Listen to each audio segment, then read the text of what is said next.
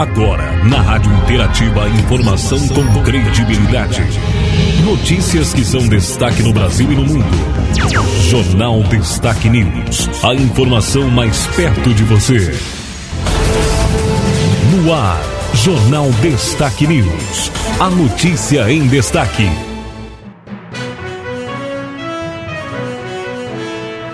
No ar, a edição do Jornal Destaque News, a notícia em destaque, edição de segunda-feira, 26 de setembro de 2022. A partir de agora, as principais informações do dia. Estamos na estação primavera, estamos na fase da lua nova, com mudança para a lua crescente no domingo, dia 2 de outubro. As informações do dia, edição do jornal Destaque News, apresentação Marci Santolin. Jornal Destaque News. A notícia em destaque. As nossas informações desta segunda, primeira edição do Jornal da Semana. Nós vamos trazendo notícias, é claro, na reta final das eleições. A gente tem as informações da corrida presidencial, os principais destaques do dia no cenário político, informações sobre economia, destaques gerais, falaremos do esporte e também previsão do tempo na nossa edição. Iniciando sobre as eleições, a gente traz a informação sobre como foi a agenda no final de semana, o último final de semana de campanha na corrida presidencial. Eleições 2022. Olá, eu sou Yuri Hudson e vamos conferir a partir de agora as principais atividades dos presidenciáveis neste último final de semana de campanha. Parte deles se dedicaram à campanha na região sudeste, especialmente em São Paulo, quando os principais candidatos participaram do debate realizado no SBT no último sábado. O petista Luiz Inácio Lula da Silva, líder nas pesquisas, foi o único candidato convidado a faltar. Vamos aos destaques. No sábado, Lula fez campanha em São Paulo. Já no domingo, o petista foi à zona norte do Rio de Janeiro. Em um discurso, Lula fez apelo por comparecimento nas eleições deste ano. É que se a gente não votar, a gente perde a autoridade moral de cobrar. Então veja, é importante que a gente compareça, a gente não pode ter 20% de abstenção. O presidente Jair Bolsonaro não teve compromissos oficiais de campanha neste domingo. No sábado, participou do debate promovido pelo SBT e CNN Brasil. Apesar disso, Bolsonaro aproveitou a tarde de domingo para conversar com apoiadores, quando também falou com a imprensa e fez uma crítica à decisão do TSE que o proibiu de fazer lives no Palácio da Alvorada.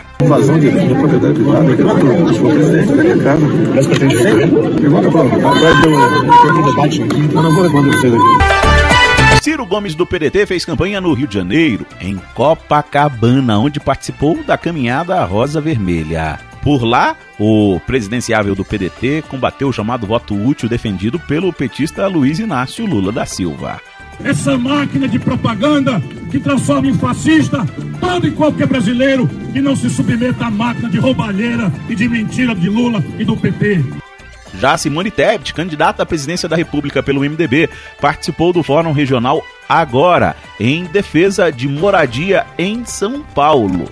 Simone aproveitou o momento para fazer uma caminhada na capital paulista, falou com apoiadores e conclamou a população por um voto sem medo. Nós precisamos ter uma eleição que não seja o voto do medo, mas seja o voto da esperança. É isso que o Brasil precisa. Soraya Tronic guardou o último domingo de campanha para a reunião com a assessoria de comunicação de campanha e gravação do material de propaganda da última semana de propaganda eleitoral. O presidenciável constituinte Emael, da Democracia Cristã, não teve agenda divulgada. Já Felipe Dávila, do Novo, não teve compromisso público neste domingo e participou no sábado do debate do SBT. Padre Kelman, do PTB, participou pela primeira vez de um debate, no sábado, promovido pelo SBT. No domingo não teve agenda divulgada. Sofia Manzano, do PCB, aproveitou o domingo para fazer panfletagem em Belo Horizonte. Vera Lúcia, do PSTU, fez campanha neste domingo em Barra do Corte, no Maranhão. Agência Rádio Web, de Brasília, Yuri Hudson. Agência Rádio Web nas eleições 2022. Informações então para você sobre as eleições, como foi, né, último final de semana aí na corrida presidencial. A gente traz notícia agora falando do que os Estados Unidos, né, aponta reconhecimento de eleição no Brasil que seja para quem vencer, né? A Embaixada dos Estados Unidos no Brasil afirmou neste fim de semana que o reconhecimento dos Estados Unidos ao resultado das eleições para presidente no Brasil virá a quem vencer o pleito. Reforçou que o reconhecimento não virá de uma negociação com qualquer candidato ou partido político. O recado foi dado por meio de uma rede social da Embaixada Americana. A nota foi divulgada três dias após o chefe da Embaixada dos Estados Unidos no Brasil, Douglas Conniff, se reunir com o ex-presidente Lula do PT candidato nas eleições presidenciais de 2022. Antes, o chefe da embaixada americana já havia se reunido com os candidatos Ciro Gomes, do PDT, e Simone Tebet, do MDB. A embaixada dos Estados Unidos no Brasil também escreveu em uma rede social nesse fim de semana que o país confia no processo eleitoral brasileiro. Agência Rádio Web, produção e reportagem, Janaína Oliveira. Sobre as eleições também, nós vamos trazendo orientação para o eleitor votar, né? O eleitor pode levar cola para não esquecer o número dos candidatos, visto que serão cinco votos. Eleições 2022. Este ano, o eleitor vai votar em vários cargos e, para agilizar a votação dentro da cabine, a Justiça Eleitoral aconselha que seja anotado num papel os nomes ou números dos candidatos. Pode ser até o santinho do candidato, desde que não distribua a outras pessoas. Lembre que este ano está proibido levar o celular para a cabine de votação, portanto, anote em outro lugar. A sequência da urna eletrônica será deputado estadual ou distrital, deputado federal, senador e presidente da República. A Agência Rádio Web na cobertura das eleições 2022. Seguindo a temática, agora a gente fala um pouquinho sobre política. A maioria dos brasileiros confia nas notícias recebidas via WhatsApp. Mais da metade dos brasileiros dizem confiar mais em notícias que recebem pelo WhatsApp do que pela própria imprensa. Este é um resultado de uma pesquisa feita pelo Instituto Reuters. Segundo os dados da pesquisa, mais de 53% dos brasileiros dizem confiar em notícias recebidas através do aplicativo WhatsApp. Já aqueles que confiam em notícias da chamada imprensa tradicional somam 46%. Aqueles que dizem confiar em notícias ou informações obtidas através do Google somam 57%. Mas, segundo o cientista político da Unesp, Daniel Damasio, aí que pode residir o problema. Pode ser o pretexto para a desculpa ou álibi para não se aceitar, não se aceitarem resultados eh, eleitorais desfavoráveis a um determinado grupo político, e notadamente do grupo político do presidente da República. O relatório da Reuters afirma que a familiaridade do brasileiro com as plataformas de redes sociais podem demonstrar o motivo do resultado. De todo jeito, o professor da Unesp faz um destaque. Para ele, é preciso ter cuidado com as notícias que são disseminadas nas redes sociais e essas notícias falsas têm colocado em xeque. Para colocar em causa a própria democracia, né? porque a democracia ela é, representa né, o respeito à vontade popular. Há uma clara imitação, uma clara reprodução do que aconteceu nos Estados Unidos, né, que o presidente norte-americano Donald Trump, sem qualquer evidência, sem qualquer prova, sem qualquer indício, afirmou que as eleições foram fraudadas. O relatório produzido pelo Instituto Reuters demonstra que os brasileiros confiam bastante em notícias informadas através do WhatsApp, superando inclusive as informações que chegam através da mídia tradicional.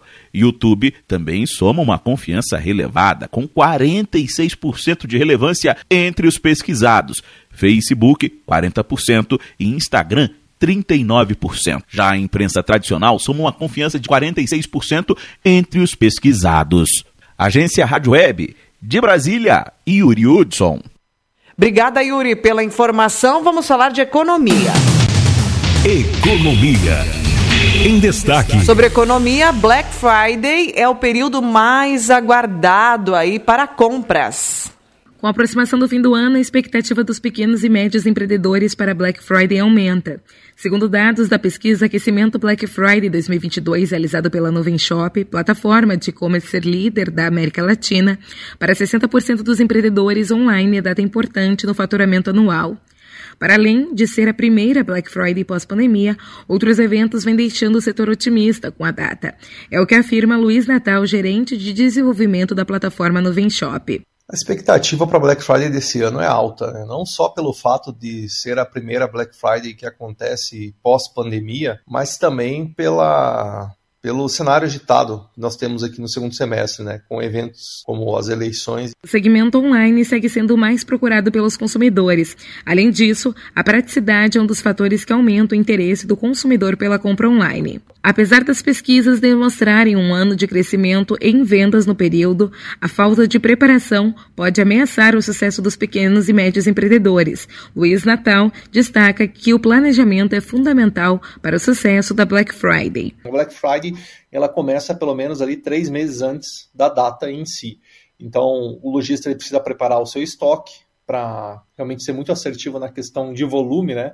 Para que ele não tenha depois estoque parado e nem também falta de estoque de produtos para que ele perca oportunidades de venda, assim como também definição de preços que ele vai utilizar para essa data e as promoções, né? Qual, qual vai ser o principal atrativo dele? Enfim, hoje o lojista conta com diversas ações aí que ele pode executar para conseguir atrair e converter vendas desses consumidores. Neste ano, a Black Friday no país ocorrerá no dia 25 de novembro. Agência Rádio Web, produção e reportagem Júlia Fernandes. Obrigada, Júlia. Vamos falar agora ainda sobre economia. A cesta básica custa mais que o Auxílio Brasil em 12 capitais. O valor de 600 reais do Auxílio Brasil é insuficiente para comprar a cesta básica em 12 capitais, incluindo Brasília, segundo pesquisa do DIEESE divulgada no final do mês de agosto. 748 reais em Porto Alegre, 746 reais em Florianópolis e 717 reais no Rio de Janeiro, por exemplo. O dado pode explicar o porquê de que, mesmo com a ajuda governamental, mais de 125 milhões de pessoas no país não têm o que comer nas três refeições básicas diárias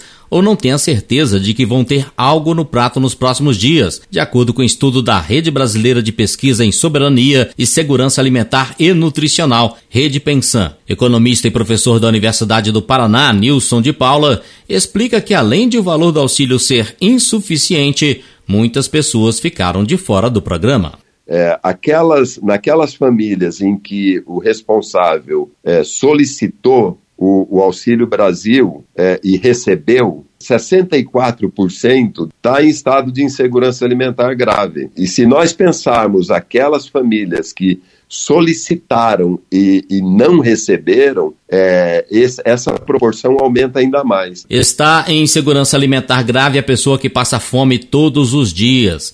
É o caso de 33 milhões de brasileiros, segundo a rede Pensan. Para Nilson de Paula, a pandemia agravou o problema, que já vinha ocorrendo por conta de decisões políticas e econômicas do governo que geraram desemprego, precarização das relações de trabalho e o desmantelamento das ações de segurança alimentar a pandemia ela atinge o Brasil num momento especialmente complicado, né? preocupante, porque e aí junto com isso é, um outro detalhe é que é, ao longo desse processo, é, durante os governos Temer e o governo atual, houve um desmonte intencional deliberado de políticas de proteção social.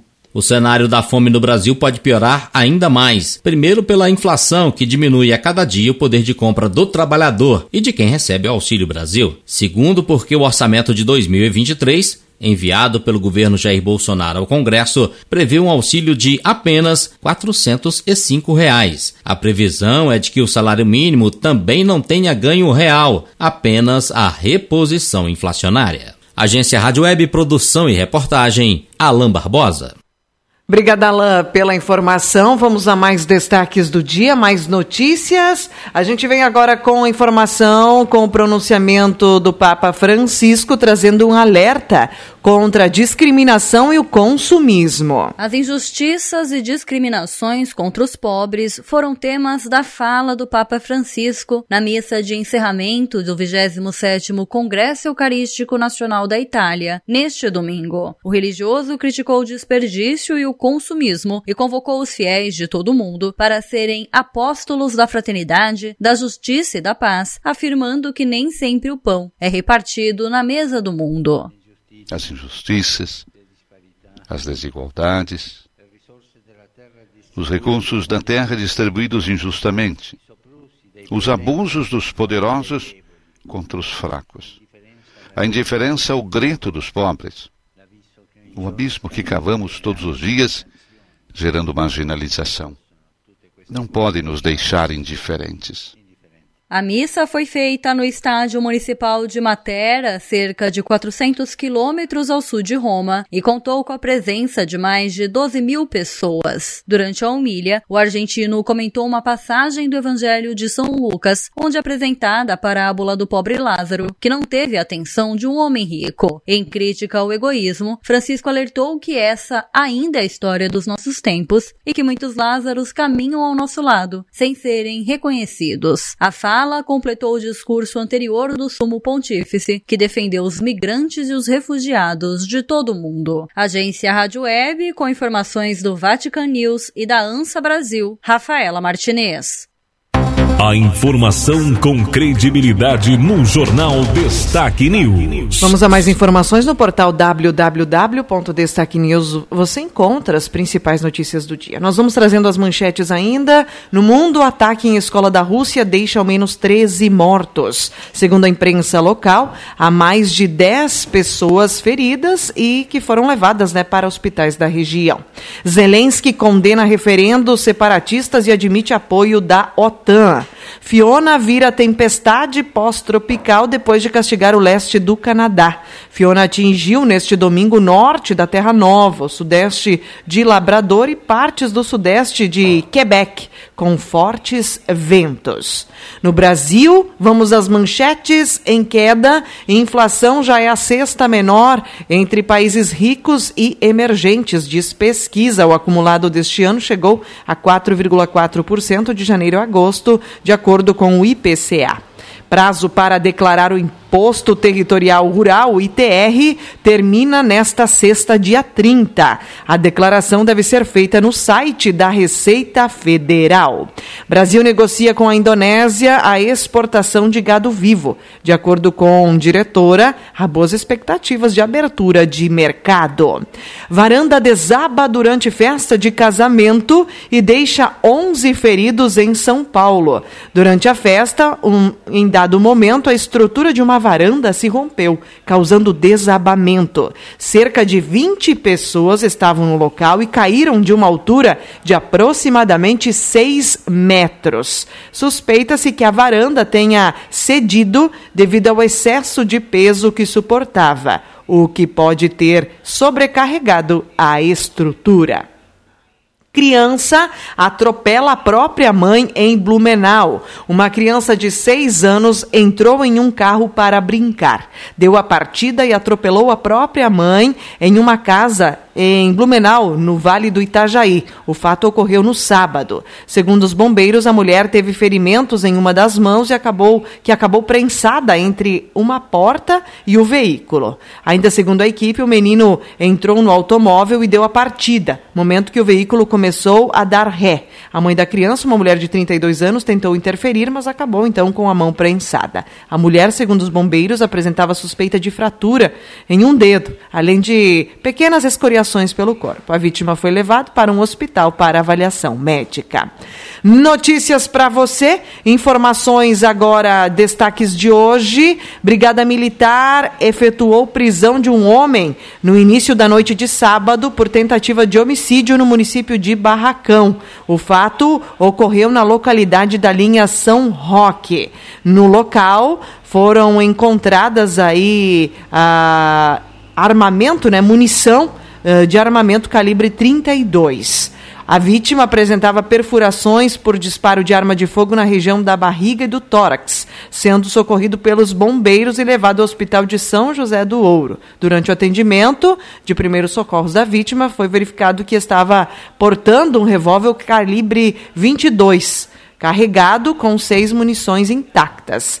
Informações então, conforme levantamento preliminar, a motivação do crime seria uma desavença antiga entre as partes. Notícia também para você.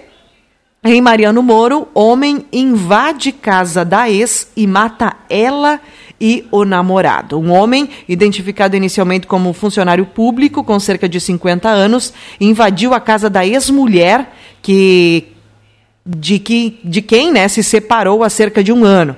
E a tiros tirou a vida dela e do atual namorado. O fato aconteceu na noite deste domingo, no município de Mariano Mora. O autor do duplo homicídio foi preso em flagrante. De acordo com conhecidos da vítima e do suspeito, o casal estaria separado há cerca de um ano e tiveram dois filhos. A ocorrência está sendo foi atendida né, pela Brigada Militar, que foi acionada por moradores próximos da casa, que fica no centro da cidade. E quando né, os vizinhos ouviram os disparos, os tiros. Não há mais informações ou liberação dos nomes né, das vítimas. O namorado atual da mulher que foi morta, seria morador de Severiano de Almeida. Notícia para você também ainda: princípio de incêndio foi identificado no último sábado na UBS de Machadinho. Na manhã de sábado, ocorreram danos em equipamentos de informática utilizados pela equipe de saúde de Machadinho. O fato foi registrado na UBS e foi verificado no mesmo período por profissionais. Uma fumaça invadiu os corredores da UBS e assustou a equipe.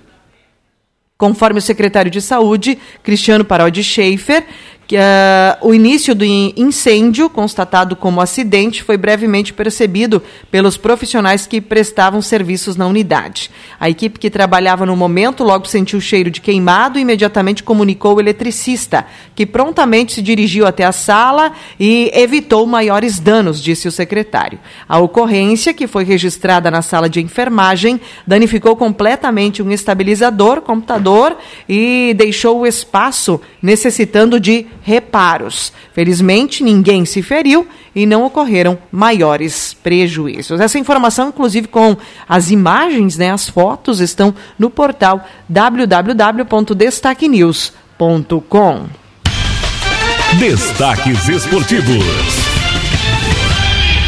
Vamos falar do esporte. Grêmio aplica 16 a 0 na estreia do gauchão feminino. Resultados ajudam Grêmio, que mantém a vice-liderança e fica mais perto de voltar à Série A. Rodada deixou o tricolor a oito pontos do Londrina, primeira equipe fora do G4 da Série B. Lembrando que o compromisso do Grêmio é contra o Sampaio Corrêa nesta sexta às 19 horas. Internacional, Gurias Coloradas deixam o título escapar, escapar então após saírem vencendo. Corinthians conquista o tetracampeonato do Brasileirão Feminino. As informações do Internacional, Daniel fica fora de treino né? Igor Gomes treina na lateral direita na manhã deste domingo. Inter que joga nesta quarta contra o Bragantino às 21h45. No Brasileirão Série A, Patrick marca golaço e São Paulo goleia o Havaí antes de final da Sul-Americana. Tricolor paulista ocupa a décima colocação com 37 pontos. Na Série B, o Criciúma vence a Chape no duelo catarinense pela Série B, né? Também na Série C, o Mirassol e o Botafogo garantem acesso à Série B.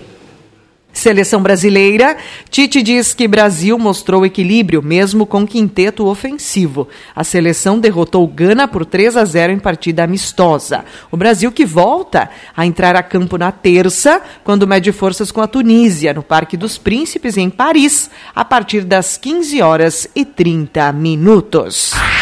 Agora em destaque a previsão do tempo.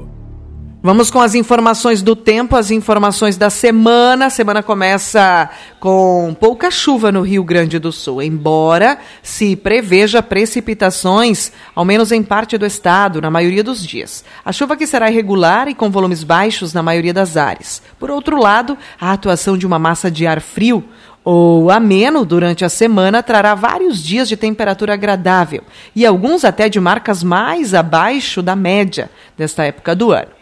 Ah, esta segunda-feira começou com muitas nuvens, né? E pode ter chuva irregular em pontos do leste e no sul gaúcho. A nebulosidade diminui e o sol deve aparecer em todas as regiões à tarde. Os próximos dias terão marcas mais amenas, mas nesta segunda o ar pouco mais quente atua no território gaúcho e traz um dia típico de setembro. O amanhecer teve temperatura amena, acompanhado aí de nuvens. Amanhã terça, o tempo firme predominará no Rio Grande do Sul. Sol aparece em todas as regiões do estado, embora acompanhado aí de nuvens. Na quarta, por sua vez, pode ter sol, nuvens e no decorrer do dia as nuvens tendem a aumentar na metade norte, sobretudo trazendo instabilidade com chuva irregular.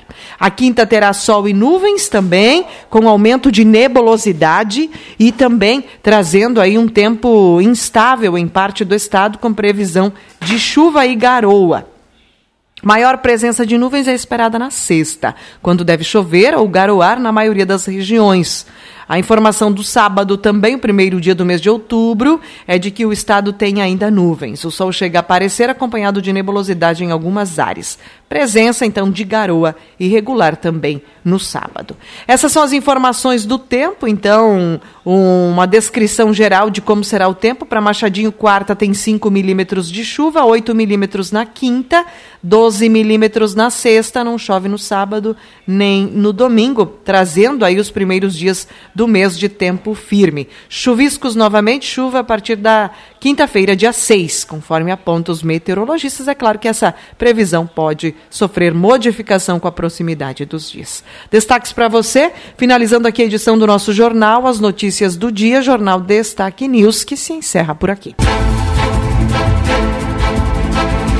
Termina aqui mais uma edição do Jornal Destaque News. Informação com credibilidade. Aqui, na sua rádio.